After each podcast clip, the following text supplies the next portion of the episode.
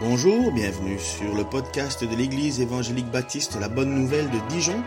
Nous sommes situés au 5 rue du lycée à Dijon. Vous pouvez trouver des informations sur notre Église sur le site internet www.la-bonne-nouvelle.org. Passez une excellente journée ou soirée. Euh, vous connaissez euh, certainement l'évangile de Marc. Vous savez pour euh, tous, la plupart je pense, mais c'est un bon rappel, de se dire qu'il y a quatre évangiles. Quatre évangiles donc. Oui, Matthieu, Marc, Luc et Jean. Alors on fait bien de dire Matthieu, Marc, Luc. Pourquoi? Parce que ces trois évangiles sont synoptiques. Synoptique, ça veut dire qu'ils regardent dans la même direction. Optique, signe, comme synchronisé, comme euh, syncrétisme, on regarde au même endroit. Et vous avez Jean qui, lui, est un autre évangile, toujours aussi un évangile écrit et le récit de Jésus, mais lui, il écrit d'autres histoires.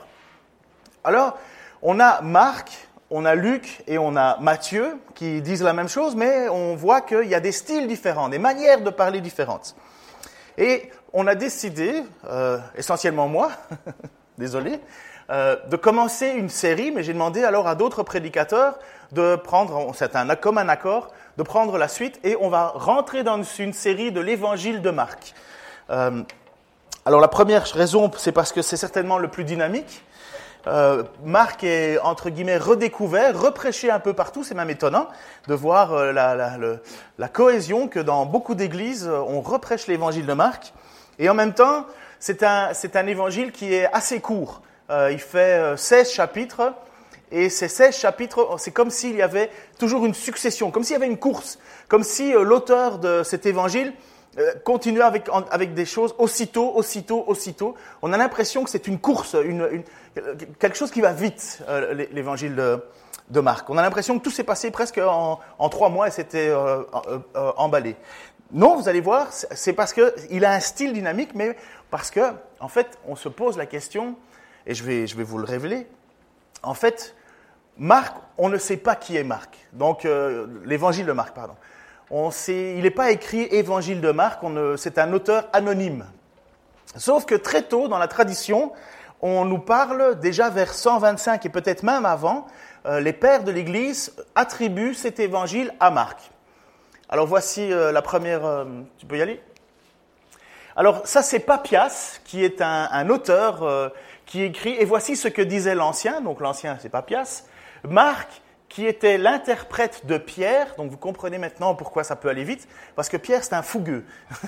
Pierre il va, il, est rapide. Alors il dit voilà, Marc qui était l'interprète de Pierre a écrit avec exactitude, mais pourtant sans ordre, tout ce dont il se souvenait de ce qui avait été dit ou fait par le Seigneur. Car il n'avait pas entendu ni accompagné le Seigneur, mais plus tard, comme je l'ai dit, il a accompagné Pierre. Celui-ci donnait ses enseignements selon les besoins, mais sans faire une synthèse des paroles du Seigneur. De la sorte, Marc n'a pas commis d'erreur en écrivant comme il se souvenait. Il n'a eu en effet qu'un seul dessein, celui de ne rien laisser de côté et de ce qu'il avait entendu et de ne tromper en rien dans ce qu'il rapportait. Dès le départ de l'histoire de l'Église, on attribue cet évangile à Marc. Marc n'est pas un apôtre. Je ne sais pas si vous le savez, mais Marc n'est pas un apôtre. Et Papias nous, nous, nous rappelle cette petite chose, c'est que Marc n'a pas été euh, euh, un disciple de Jésus de son vivant. Il n'a pas vu ou il n'a pas marché avec Jésus. Alors, qui est ce Marc? Pour moi et pour la majorité, je dirais pour 95% des, des, critiques euh, euh, théologiques, c'est Marc qui est l'auteur de l'Évangile et Marc qui est ce fameux Marc dont on retrouve à plusieurs endroits dans l'Écriture. Ça va, je ne vous ai pas perdu là jusqu'à présent? Ok, l'idée c'est de vous dire qui est Marc. On lit le livre de qui? Dans Actes chapitre 12, versets 11 et 12, il est dit, alors seulement Pierre reprit ses esprits et se dit, ah maintenant je le vois bien, c'est vrai, c'est au moment où Pierre a été, euh, où, la porte, où les portes de la prison se sont ouvertes devant lui et euh, les, euh, les, frères et sœurs priaient dans une maison et l'apôtre Pierre était là. Et à un certain moment il y a un ange qui lui ouvre la porte, il sort de la prison et quand il sort de la prison, il reprit ses esprits parce qu'il se dit, mais qu'est-ce qui vient de se passer? Et il se dit, ah maintenant je le vois bien, c'est vrai, le Seigneur a envoyé son ange et m'a délivré de la main des mains d'Hérode et de tout le mal que voulait me faire le peuple juif. Après réflexion, il se rendit à la maison de Marie, la mère de Jean, aussi appelée Marc. Un assez grand nombre de frères s'y étaient réunis pour prier. On voit qu'il y a ces Marc qui est présent et la majorité des, historiens, des théologiens euh, disent que ce Marc serait l'auteur de l'évangile. Marc, on le voit à plusieurs endroits. On le voit, donc on peut l'appeler Marc, Jean-Marc, ça revient au même. On le voit aussi dans euh, le chapitre 13, versets 4 à 5 du livre des Actes. C'est envoyé par le Saint-Esprit que Barnabas et Saul, Saul c'est le nom de l'apôtre Paul avant, euh, sa conversion, après ça il va s'appeler apôtre Paul, descendirent à Séleucie où ils embarquèrent pour l'île de Chypre. Une fois arrivés à Salamine, ils annoncèrent la parole de Dieu dans les synagogues des Juifs. Jean-Marc était avec eux. Donc Jean-Marc, c'est Marc. Mais bien souvent dans les Écritures, parfois on met, le même mot ensemble. Jean-Marc était avec eux et le secondait. Un autre passage nous parle dans Colossiens, euh, acte 15, 36, euh, voilà 38. Après quelque temps, Paul dit à Barnabas, partons refaire le tour de toutes les villes où nous avons annoncé la parole du Seigneur, donc c'est le deuxième voyage missionnaire, et rendons visite aux frères pour voir ce qu'ils deviennent.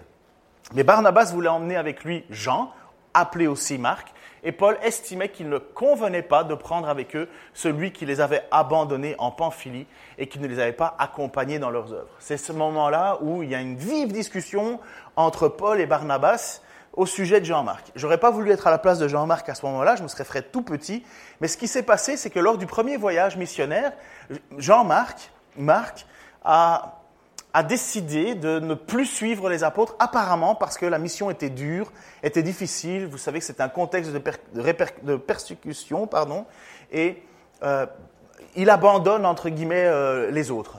Et là, c'est le deuxième voyage, et Barnabas dit, mais on va le prendre avec notre Jean-Marc. Et là, Paul dit, non, non, non, moi je ne prends pas avec moi quelqu'un qui m'a déjà abandonné. Alors, euh, il y a deux hommes, deux pointures qui n'arrivent pas à se mettre d'accord. Et finalement, ils, ils, disent, voilà, écoute, on a, on a un point, un avis différent. Euh, moi, Paul, je vais partir de mon côté, et toi, Barnabas, ben, tu vas prendre Jean-Marc de ton côté. À ce moment-là, la situation de Jean-Marc, elle est un petit peu particulière. Et vous allez voir que ça va s'arranger dans, dans, la suite. D'autres passages, dans Colossiens 4.10, Philémon 24, donc Philémon 24, il n'y a qu'un seul chapitre, donc c'est le verset 24, 2 Timothée 4.11, à chaque fois on parle de Marc. Vous avez les salutations d'Aristarque, mon compagnon de prison, et du cousin de Barnabas, Marc, au sujet duquel vous avez reçu mes instructions. S'il vient vous voir, faites-lui bon accueil. Epaphras, donc là on est en Philémon 24, Epaphras qui est en prison avec moi à cause de Jésus-Christ te fait bien saluer, de même que Marc, Aristarque, Démas et Luc, mes collaborateurs. Et en 2 Timothée 4, 11, donc c'est Paul qui écrit à Timothée, Efforce-toi de venir me rejoindre dès que possible, car Démas m'a abandonné, il a aimé le monde présent, et il est parti pour Thessalonique. Crescent s'est rendu en Galatie, Tite en Dalmatie. Selon Luc, seul, pardon, seul Luc est encore avec moi. Prends Marc, amène-le avec toi, car il m'est très utile pour mon ministère. Vous voyez, Paul rétablit la situation de Marc. À mon avis, Marc... Euh, euh, oui, il a, fait une erreur de parcours quelque part, une crainte, mais, mais voilà, c'est passé, euh, c'est pardonné, c'est réglé. Et Paul précise que Marc lui est très utile. Encore un autre passage où on voit Marc, on est dans 1 Pierre 5, 13, et voilà où on voit la proximité entre Marc et Pierre. Vous avez les salutations d'Aristarque, mon compagnon de prison, et du cousin de Barnabas, Marc, au sujet duquel vous avez reçu mes instructions, s'il vient vous voir, faites-lui bon accueil. Et je crois qu'il y a encore un autre passage. Non, c'est bon pour ça. En fait, il y a même un endroit où, Pierre dit Marc, mon fils, mon fils dans la foi. Euh, il y a une proximité entre Marc et l'apôtre Pierre. Et donc l'histoire nous rappelle, nous, nous, signifie que cet évangéliste, lorsqu'il a écrit, il a écouté tous les discours de Pierre. On ne lui a pas demandé de le faire. Il quand il est dit, il ne l'a pas fait dans un ordre. C'est pas comme l'apôtre Luc. Lorsque l'apôtre Luc, euh, l'évangéliste Luc écrit son évangile, il écrit à un certain euh, Théophile et il fait le, recensement de tout ce qui a été dit. Il, fait une chronologie de tout ce qu'il y a. Marc, c'est un petit peu le, il prend des notes au vol le mieux possible, le plus droitement possible, mais quelque part, il prend des notes de prédication de, ce que Pierre dit. Alors, euh, le côté euh, rapide et aussitôt et aussitôt et aussitôt, à mon avis, c'est franchement la façon dont, Pierre euh, s'exprime. Donc, vous voyez, ce Marc, cet apôtre, il a été entouré de Pierre, l'apôtre Pierre, l'apôtre Paul, de Barnabas, de Luc, et un texte laisse supposer, mais alors là, c'est une supposition, mais je trouve que c'est étonnant de, voir ça dans le texte, laisse supposer que au moment de l'arrestation de Jésus-Christ et où tout le monde s'en court, voici un texte qui nous parle de, de dans Marc 14. Alors on pense que c'est l'auteur qui a inséré euh, son histoire, son personnage. Alors tous ses compagnons l'abandonnèrent et prirent la fuite. Un jeune homme le suivait, couvert seulement d'un drap. On le saisit, mais il abandonna le, le drap et s'enfuit tout nu. Alors, on ne sait pas qui est cet homme qui court tout nu dans les rues de Jérusalem, mais on pense que ça pourrait être euh, Marc lui-même qui fait cette mention de lui dans le texte. Ça va? Ça vous, êtes convaincu de qui est Marc? Moi, je l'ai été après avoir euh, lu et lu et lu. Et euh, donc, on voit que cet évangéliste a une, une, parole forte. Il a, été, il a côtoyé directement les, les apôtres et on pense que l'évangile de Marc est le premier évangile à avoir été mis sur papier. Les histoires sont déjà en train de se transmettre, euh, les apôtres parcourent euh, euh, la Galilée, la Judée, commencent à aller dans d'autres pays, ainsi de suite. Et Marc serait le premier à avoir mis par écrit cet évangile. Donc on le situe entre 50 et 60 après Jésus-Christ. Je veux juste que vous compreniez ce que je viens de dire. Qui, qui aimait l'histoire à l'école? Qui a aimé l'histoire? Pascal, quelques-uns déjà. Bravo. Si je vous dis que cet évangile a été écrit entre 50 et 60 après Jésus-Christ, qu'est-ce que ça vous fait comme émotion à l'intérieur de vous, pour ceux qui aiment l'histoire? Pas plus? Dites donc, on est bien à Dijon. Hein. je discutais avec ma kiné et elle m'a dit, euh, dis alors ça va, tu aimes bien Dijon? Parce qu'elle elle, m'entend, elle me dit, oui mais les gens sont distants. Hein. Je dis, ah ouais, et au Jura ils sont comment? Ah, Ils sont différents. Je dis, ben c'est Dijon. Alors, euh, on peut faire mentir les statistiques? Ça fait quoi comme émotion euh, de, savoir que... Qu'est-ce que ça vous rassure Exactement. Vous savez ce qu'on reproche la plupart du temps aux chrétiens qui, utilisent la Bible? Oh ouais, mais ce sont des écrits tardifs. On a fait des légendes, on a fait des récits qui étaient, qui étaient faux, on a, on, a, on a triché, on a, on a embelli l'histoire. Mais si je vous dis que les textes ont été écrits entre 50 et 60, mais les témoins oculaires, ils étaient là. Ils auraient très bien pu dire, mais non, euh, ils racontent des carabistouilles, c'est du n'importe quoi. Quelque part, quand on veut écrire une légende, on écrit une légende bien plus tard. Ah, on modifie le texte. Mais si on nous dit, mais non, déjà, entre 50 et 60, le texte était déjà là, ça veut dire qu'il y a des gens qui pouvaient se lever et dire, c'est faux. Et personne ne s'est levé pour dire c'est faux.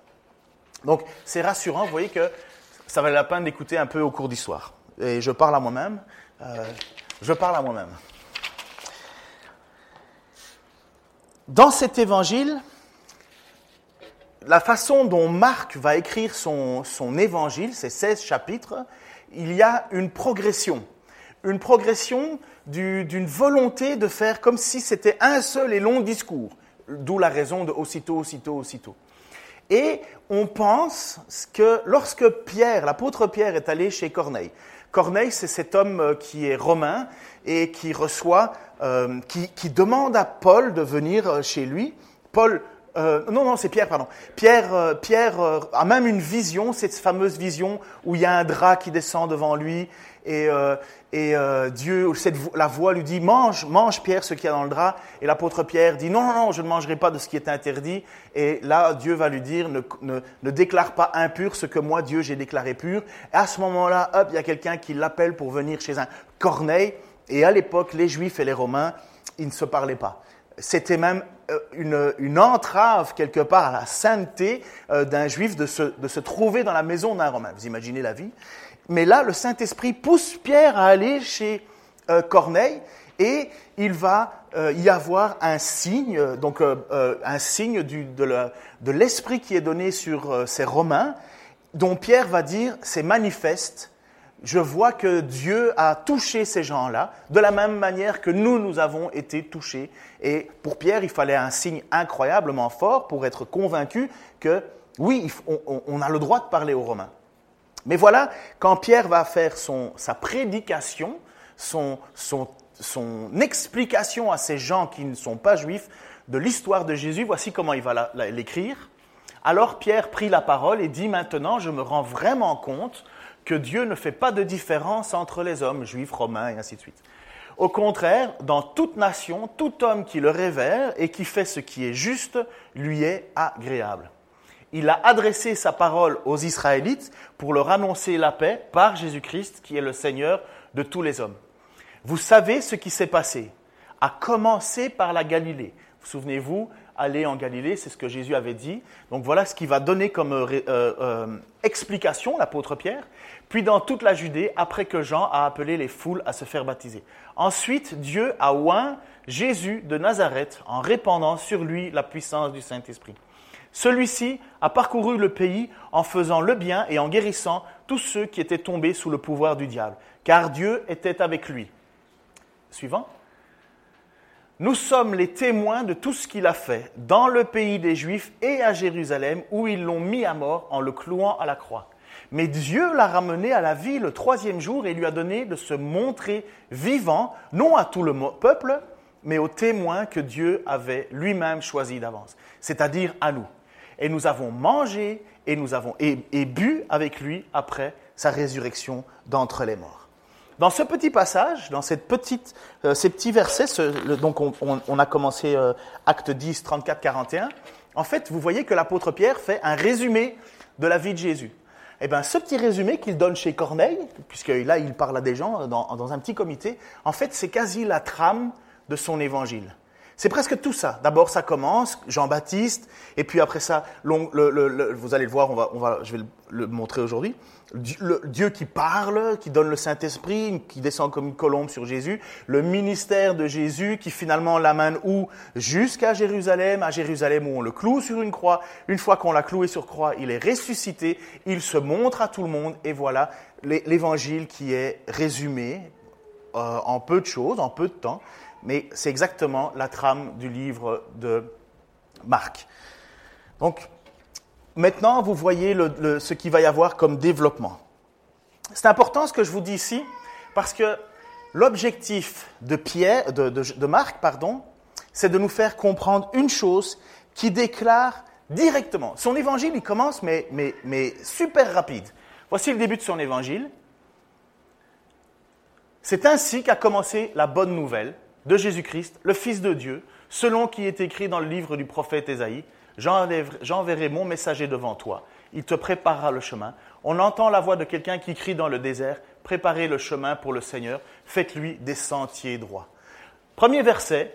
Ah non, si tu veux revenir en arrière, s'il te plaît. C'est ainsi qu'a commencé la bonne nouvelle. Et voilà. Il n'y a pas de présentation, il n'y a pas de généalogie, il n'y a pas de. Il rien. C'est du droit au but, c'est du direct, c'est du Pierre. C'est du Pierre. Sauf que dans cette petite phrase, il y a tout il parle d'un commencement. Il parle d'un commencement, le commencement d'une bonne nouvelle. Si je vous dis aujourd'hui bonne nouvelle, ça n'a pas la même intensité qu'à l'époque. Évangélion, si je disais évangélion, évangélion, bonne nouvelle, bonne nouvelle, les gens euh, venaient pour écouter cette bonne nouvelle qui allait être annoncée. Les, ça attirait les foules, c'était quelque chose de positif, d'agréable. C'est euh, par exemple, une mauvaise nouvelle euh, que je viens de recevoir par email ce matin, c'est que j'ai reçu l'email qui disait qu'on pouvait commencer à déclarer nos impôts. C'est pas une évangélion. Une évangélion, c'est plutôt, voilà, euh, vous avez un oncle en Amérique que vous ne connaissiez pas, qui est décédé, et ainsi de suite, et ainsi de suite, et il a décidé de vous léguer tout. C'est une évangélion, c'est une bonne nouvelle. Ou bien si vous entendez, par exemple, que votre, vous avez envoyé votre enfant à la guerre, et euh, enfin, c'est pas, pas que vous l'avez voulu, on, vous l'a posé, mais votre enfant part à la guerre et vous entendez une bonne nouvelle, la guerre est finie. C'est une évangélion. C'est, émotionnellement, c'est fort.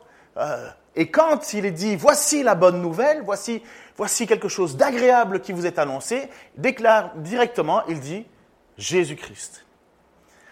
Euh, Christ, c'est pas le nom de famille et Jésus le prénom. Hein. Jésus, c'est le prénom. Christ, c'est la fonction, le Messie, le oin, le Meshaya. Meshaya hébreu, Messie traduit euh, littéralement de l'hébreu, Christ, ça vient du Christos, ça vient de ouin, ça vient du grec. Alors quand on dit Jésus-Christ, en fait on devrait dire Jésus le Christ. Et donc on parle de cette bonne nouvelle, cette bonne nouvelle c'est une personne. La bonne nouvelle c'est une personne. Et voilà ce que euh, Marc écrit directement, il ne va pas chercher midi à 14h, c'est le Fils de Dieu.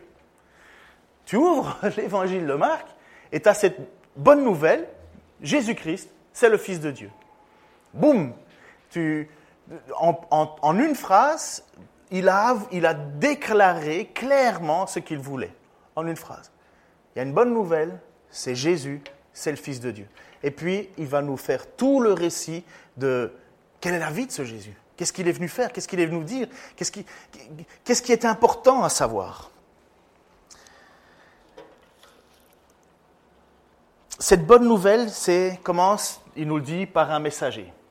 Il nous parle du prophète Ésaïe. Le prophète Ésaïe, c'est le prophète le plus important de tout l'Ancien Testament, parce que lorsqu'il prophétise ou lorsqu'il déclare quelque chose, il déclare quelque chose qui va avoir une importance au moment où le peuple va partir en exil, donc on est 700 ans avant la venue de Jésus, le peuple, le peuple pousse Dieu au bout, euh, avec son idolâtrie et ainsi de suite, et Dieu dit, bon, ben, c'est fini avec vous là, euh, je vous envoie en déportation, vous allez partir à Babylone. Et là, il lève Ésaïe, qui non seulement condamne le peuple en disant, voilà, vous, vous l'avez mérité, vous avez, vous avez voulu adorer d'autres dieux, ben voilà, Dieu vous abandonne à votre propre sort vous allez être, vous allez être déporté, vous allez être rejeté. Donc vous avez à la fois des, les premiers passages du livre d'Ésaïe, c'est la condamnation pour l'attitude du peuple qui, qui se détournait de Dieu. Et en même temps, vous avez constamment des, des, des phrases d'encouragement en disant, mais à un moment, Dieu va vous faire revenir. Il y a un moment, Dieu va intervenir. Et là, on est en 700 avant Jésus-Christ. Et oui, Dieu va intervenir grâce euh, à Sirius, qui est un, un roi extérieur, euh, je crois que c'est. C'est quelle nationalité? Tu te souviens, pardon? Sirius? C'est le roi de Perse, merci beaucoup. Sirius qui va délivrer le peuple juif de Babylone et leur dire vous pouvez rentrer chez vous. Donc, il y a cette prophétie qui va se réaliser environ 200 ans après ce que Ésaïe a déclaré, mais en même temps, dans Ésaïe, il y a des choses qui sont déclarées pour les temps futurs et qui concerne le fameux Messie qui va devoir venir un jour, et dont la majorité des Juifs savent qu'il va y avoir un Messie qui va venir un jour. Ils savent très bien que ça s'est passé pour l'époque d'Ésaïe, mais ils savent très bien aussi qu'il y a encore ce fameux Messie qui doit venir, ce fameux libérateur. Il ne faut pas oublier que les Juifs, ils sont sous la domination des Romains, ils ne font pas ce qu'ils veulent, et eux, ils aspirent à un Messie. Ils aspirent à un libérateur. Ça fait 400 ans qu'il n'y a pas eu de prophète qui a parlé en Israël. Depuis le dernier prophète, ça fait 400 ans qu'il n'y a pas eu de voix de Dieu. Dieu n'a envoyé personne. Et 400 ans, c'est long. Nous, on, chiale comme euh, des bébés parce qu'on dit j'ai l'impression que Dieu m'a pas parlé cette semaine. Eux, 400 ans 400 ans où la seule chose que tu dois vivre, c'est avec les textes que tu as reçus et c'est tout. Il n'y a pas d'envoyé, il n'y a personne. On est livré à nous-mêmes. C'est pas qu'on est livré à nous-mêmes. On a la parole. Ils avaient la parole. Ils savaient comment vivre. Mais voilà. Dieu n'envoie personne. Jusqu'au moment où, voici ce que Marc explique. Euh, tu, peux revenir juste en arrière, excuse-moi. J'enverrai mon messager devant toi, il te préparera un chemin. Ce messager, c'est Jean-Baptiste. C'est de nouveau pas le nom de famille Baptiste et euh, prénom Jean, c'est Jean, celui qui baptise. Jean-Baptiste, voilà comment on a fait. J'enverrai mon messager il te préparera le chemin. On entend la voix de quelqu'un qui crie dans le désert, préparez le chemin pour le Seigneur, faites-lui un sentier droit. Alors cette parole, euh, préparez le chemin pour le Seigneur, c'est pris dans plusieurs passages, mais essentiellement dans Ésaïe 40. Et écoutez pourquoi c'est une bonne nouvelle. On va prendre ce texte d'Ésaïe 40. Réconfortez mon peuple. Oui, réconfortez-le, dit Dieu.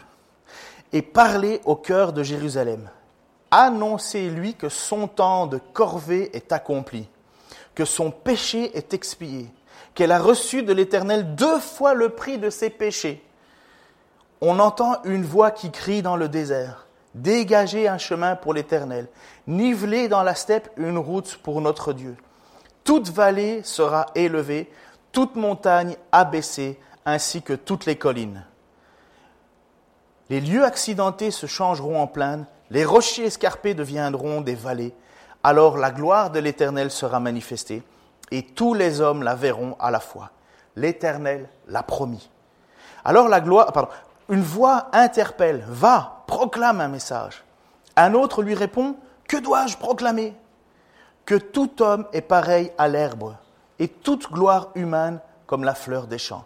Car l'herbe se dessèche et la fleur se flétrit quand le souffle de l'Éternel passe dessus. En vérité, les hommes sont pareils à de l'herbe. Vous êtes des graminées. Oui, je le suis aussi. Oui, l'herbe se dessèche, la fleur se flétrit, mais la parole de notre, Dieu subsistera toujours. Ô Sion, Sion c'est Jérusalem, ô Sion, messagère d'une bonne nouvelle, gravis une haute montagne, crie avec force, Jérusalem, messagère d'une bonne nouvelle. Oui, crie sans crainte. J'ai sauté une ligne, pardon. Annonce aux villes de Juda, votre Dieu vient, Maranatha, votre Dieu vient. Comme un berger, il pètera son troupeau et il rassemblera les agneaux dans ses bras. Sur son sein, il les porte et conduit doucement les brebis qui allaitent. Alors, voyez ça, le peuple, il aspire à cet homme, il aspire à, cet, envoyé, il aspire à cette délivrance, il aspire à ce que ce péché soit purifié, il aspire de tout son cœur à un moment, 400 ans sans présence de, de prophète ou quoi que ce soit, il aspire à ce que Dieu intervient. Et Dieu intervient, je crois clairement, à un moment où le peuple se rend compte de son état dépravé, de son éloignement avec Dieu, de, son, de sa monotonie sans Dieu. Et voilà qu'il y a un homme bizarre qui, qui, commence à crier dans le désert. Jean-Baptiste, au niveau mode, euh, il, est, il, est, il, est, hors mode. Il est habillé avec euh, un, une espèce de, de, tunique en peau de chameau. Alors, à mon avis, ça ne doit pas sentir bon. Il a juste une ceinture de cuir. Et comme régime alimentaire, il mange des sauterelles et du miel. C'est pas vegan hein, déjà, mais euh, il mange des sauterelles, du miel, il est habillé avec. Il est atypique le monsieur. Il est atypique. Et il crie dans le désert parce que le ministère de cet homme atypique, c'est dans le désert. Mais là, Dieu a utilisé ce, cette situation parce que des, des, gens qui crient en ville, il y en a plein. Vous savez, euh, des gars qui ont quelque chose à dire, en général, ils ne se mettent pas au milieu d'un champ à crier à tue-tête au milieu d'un champ. Euh, au pire, les vaches vont se retourner et puis vont continuer à brouter. Mais tu n'attires pas du monde dans un champ. Mais c'est la même chose dans un désert. Tu n'attires pas du monde. Mais pourquoi il crie dans un désert, le monsieur? Pourquoi il fait tout son cinéma dans le désert? Viens à Jérusalem Non, non. Une voix se fait entendre et crie dans le désert. Et le ministère de Jean, c'est ça. Il est dans un endroit aride, il est dans un endroit qui, qui n'est pas à la place, mais ça doit faire tilt dans la tête des gens, dans ceux qui cherchent Dieu. Ah un prophète est là. Un prophète est là. Et la preuve, c'est que des foules se déplacent pour aller écouter Jean-Baptiste. Des gens viennent de Jérusalem, des gens viennent de, de, la Judée, de la Galilée. Les gens se pressent pour aller vers Jean-Baptiste.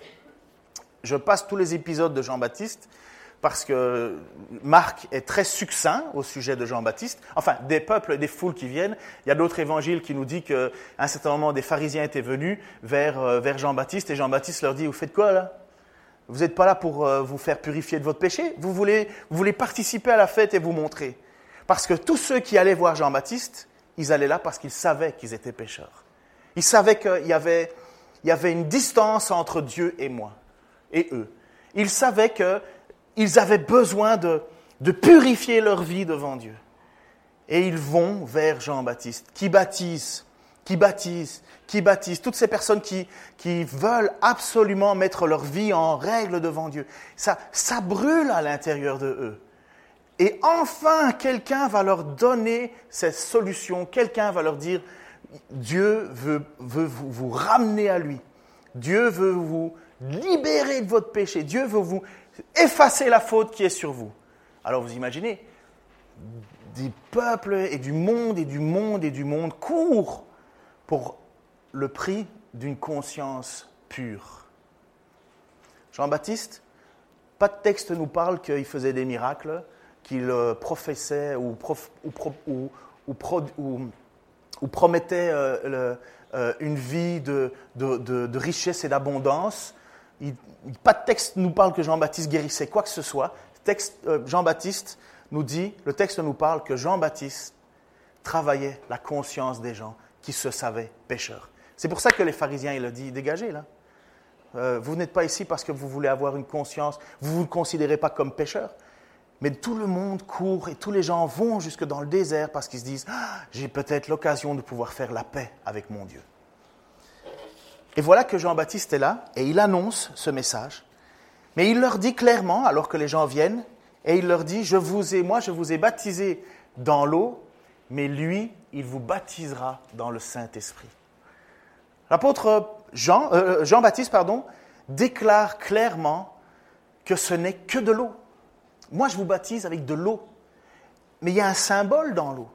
Il y a un symbole, mais le symbole, c'est le prise d'engagement. C'est le fait que Dieu déclare qu'il va accomplir quelque chose.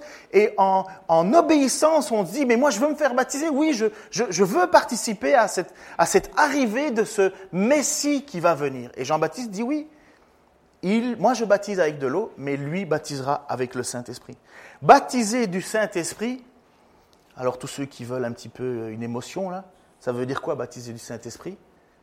Ça veut dire pardonner les péchés.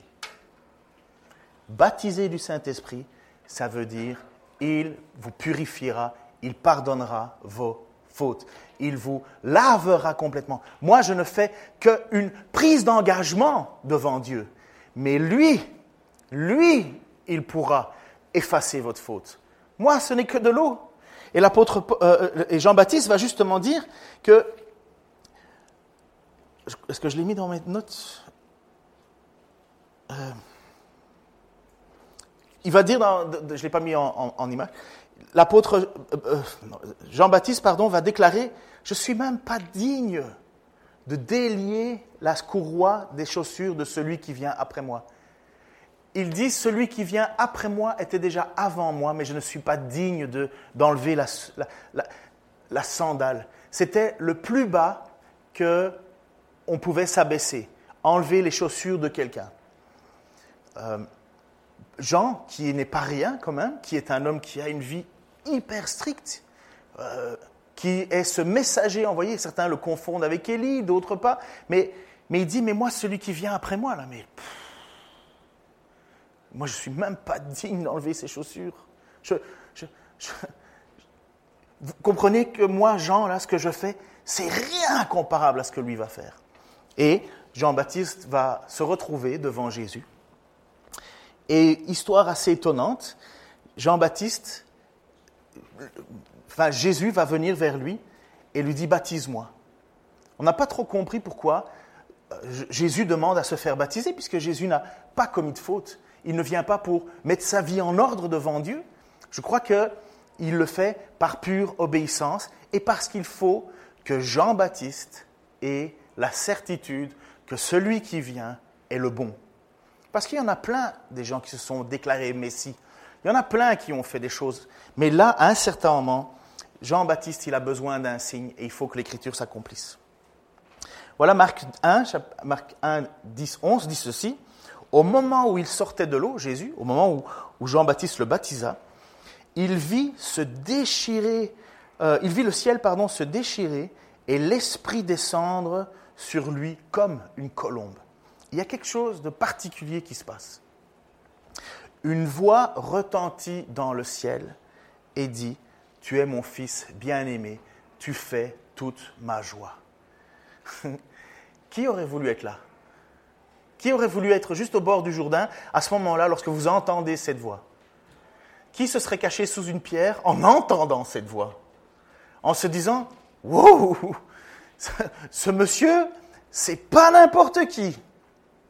Comme Jean-Baptiste dit clairement, je ne suis pas digne de délier la sandale de ses souliers.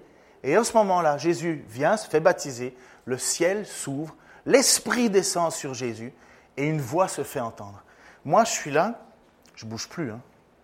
Je bouge plus. Je, regarde la personne qui est en face de moi, qui est Jésus, et je ne suis pas je ne sais pas trop dans quelle attitude je dois avoir. il y a comme un, blanc, vous savez, ces, fameux silences dans les ascenseurs. Tu, dis rien, tu es là, ou tu, te retrouves devant le, directeur de ton école à l'époque, ou peu importe, et tu sais qu'il est fâché, par exemple, mais là, tu as juste entendu une, voix et tu fais ah, Mais qui est-il? Eh bien, il fallait que ce signe s'accomplisse parce que Jean ne savait pas qui était le Messie. Il ne savait pas. Jusqu'à ce moment-là, le ministère de Jésus, la vie de Jésus est anonyme. On, ne, sait rien vraiment de lui. On, a une petite histoire. On a l'histoire de sa naissance avec Siméon et ainsi de suite. On a vers l'âge de 12 ans où Jésus euh, euh, enfin, parle aux responsables, mais on ne sait rien de la vie de Jésus. Ils sont cousins, hein, Jean et Jésus. Euh, mais il ne sait pas. Jean-Baptiste ne sait pas qui est ce Messie. Mais le texte nous dit que Dieu avait prévenu Jean qu'il y avait à avoir un signe qui allait bien prouver que lui est le Messie. Écoutez, ceci, c'est dans Jean, chapitre 1, versets 29 à 34. Le lendemain, Jean, Jean le Baptiste, aperçut Jésus qui se dirigeait vers lui. Alors il s'écria, Voici l'agneau de Dieu, celui qui enlève le péché du monde. Ésaïe 40, il vient pour effacer le péché. C'est lui c'est de lui pardon, que je vous ai parlé lorsque je disais Un homme vient après moi, il m'a précédé, car il existait avant moi. Moi non plus, je ne savais pas que c'était lui, mais je suis venu baptiser dans l'eau. C'est pour le faire connaître au peuple d'Israël. Jean-Baptiste rendit ce témoignage. J'ai vu l'Esprit descendre du ciel comme une colombe et se poser sur lui. Je ne savais pas que c'était lui. Mais Dieu qui m'a envoyé baptiser dans l'eau m'avait dit, tu verras l'Esprit descendre et se poser sur un homme, pardon, c'est lui qui baptisera dans le Saint-Esprit. Or cela, je l'ai vu de mes yeux et je l'atteste solennellement, cet homme est le Fils de Dieu. Cet homme est le Fils de Dieu. Pour nous, c'est devenu classique, commun. On, on écoute cette histoire avec un flot d'histoire. Mais mettez-vous à la place de toutes ces personnes qui sont là en ce moment, au Jourdain, avec Jean-Baptiste qui est là, cet homme atypique. Jean-Baptiste vient, il sait qu'il y a quelqu'un qui vient, qui est plus grand que lui, qu'il le précède. Souvenez-vous que Jean-Baptiste est six mois plus jeune que, Jésus, hein, au fait. Et quand il dit me précède, il était là avant moi. C'est pas il est né avant moi. C'était il est toujours été là. C'est Dieu qui vient. Et voilà qu'une voix se fait entendre autour de, ces, gens qui viennent. Pourquoi? Pour obéir, à préparer leur, une, vie pour Dieu, aplanissez les sentiers, remettez. Prenez une décision. Dieu veut vous sauver et il va venir. Dieu veut vous purifié et il va venir. Et voilà que devant Jésus, euh, devant Jean-Baptiste, cette voix se fait entendre et il dit clairement, je l'ai vu de mes yeux, je l'atteste, c'est le Fils de Dieu. Voilà pourquoi euh, au, début de l'évangile de Marc, il est écrit, bonne nouvelle de Jésus-Christ, Fils de Dieu. À la fin de l'évangile de Marc, vers le chapitre 15, verset 39. À la moment de la, crucifixion de Jésus, il y a plein de choses qui se passent. Il y a des textes qui nous parlent qu'il y a des gens qui sortent des tombes, qu'il y a des tremblements de terre, il y a l'obscurité, le voile se déchire dans le temple, ce qui nous séparait de la présence de Dieu. Il y, a, plein de choses particulières qui se passent.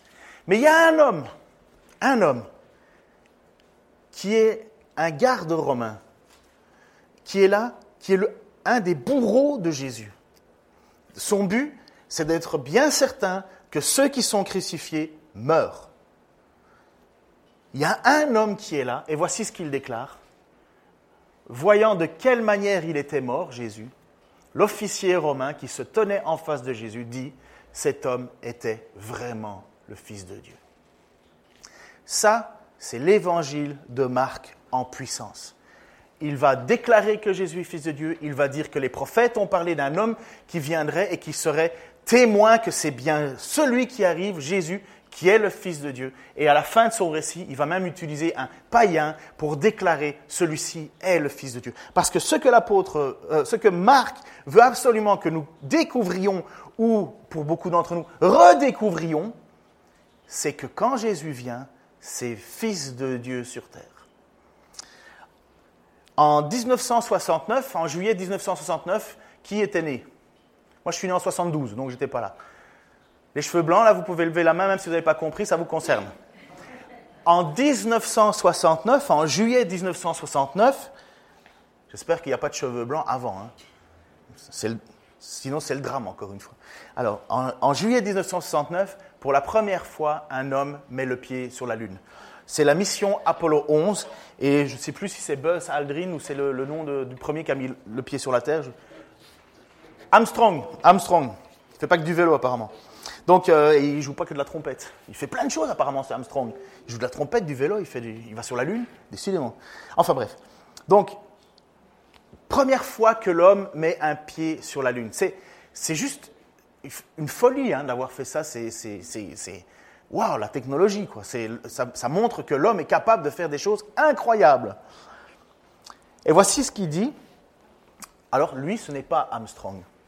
Lui, c'est James Irwin qui faisait partie de la mission Apollo 15 et qui est allé sur la Lune, mais lui en voiture. C'est un Américain quand même. Vous voyez, il, avait sa voiture. Et à un certain moment, il a déclaré ceci. Des hommes mettent pour la première fois les pieds sur la Lune et y font quelques pas. À leur retour, ils sont célébrés en héros, parade à New York, puis conférences, interviews, défilés, réceptions, s'enchaînent dans les différents pays. Tel fut l'honneur rendu à ces hommes parce qu'ils avaient marché sur la Lune.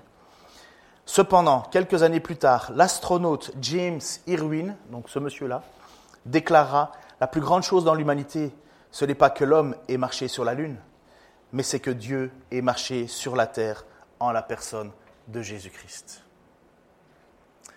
Voilà ce que nous allons faire avec l'évangile de Marc et ce que nous allons traverser avec l'évangile de Marc, c'est découvrir ce que le Fils de Dieu a fait lorsqu'il était là. On prêchera alors ensemble. Je vous encourage à lire un petit peu avant si vous voulez, à, écrire des questions. Si vous avez des, questions à nous poser, on va y répondre. Ce serait un plaisir. Mais on est parti dans l'aventure de découvrir qu'est-ce qu'il a fait, qu'est-ce qu'il a dit. Avec toute l'honnêteté que vous nous connaissez, lorsque nous prêchons, nous, ne sommes pas des sensationnalistes. nous mettons notre confiance dans le texte et dans la parole de Dieu parce que nous croyons que ce que Marc a écrit, c'est ce, qui a été, enseigné par les apôtres, c'est ce qui a été enseigné par Pierre, c'est ce qui a été toujours la base et le fondement de la foi chrétienne. Et nous allons faire cette aventure ensemble. Alors je prie pour ça. Seigneur Jésus, je te remercie pour cette pour être venu oui, au milieu de nous. Seigneur, pour avoir marché au milieu de nous. Seigneur, je te prie, Père, pour que pendant cette série que nous allons entamer sur l'évangile de Marc, Seigneur, nous découvrions encore avec plus de profondeur, plus de puissance, Seigneur, plus de dignité, plus de justice, plus de vérité, ce que tu as dit, ce que tu as fait, et surtout, Seigneur, parce que nous savons que c'est une, une réponse à notre plus grande attente à tous, le pardon de nos péchés. Seigneur, si ce peuple s'est massé, massé autour de ton, de ton, de ton serviteur Jean-Baptiste, Seigneur, c'est parce qu'ils avaient besoin d'avoir une conscience lavée purifié. Seigneur, tu nous le dis, c'est il n'y a que toi qui peux faire ça. Il n'y a que toi qui peux nous baptiser de Saint-Esprit. Il n'y a que toi qui peux nous, nous laver de toutes nos fautes, nous, nous permettre de naître de nouveau, nous permettre de vivre une vie avec toi, Seigneur. Nous ne voudrions pas aller ailleurs, comme on l'a encore rappelé. Seigneur, à qui irions-nous C'est toi qui as les paroles de la vie éternelle. Nous avons cru, nous avons reconnu que tu es le Fils de Dieu. Seigneur, je te prie pour le chant que nous allons encore faire. Je te prie pour ceux qui doutent, pour ceux qui ont des, questionnements fondamentaux en eux, Seigneur. Père, qu'ils aient l'honnêteté de regarder à ta parole et peut-être de dire, oui, comme l'officier romain, celui-ci était vraiment le Fils de Dieu. Seigneur, je l'ai reconnu, tu as transformé ma vie. Beaucoup d'entre nous ici l'ont reconnu, tu as transformé leur vie. Et Seigneur, je sais que tu veux encore transformer des vies. Seigneur, cette transformation de la vie, c'est le pardon du péché et qu'il n'y ait plus de condamnation pour ceux qui sont en toi, Seigneur Jésus. Merci. Amen.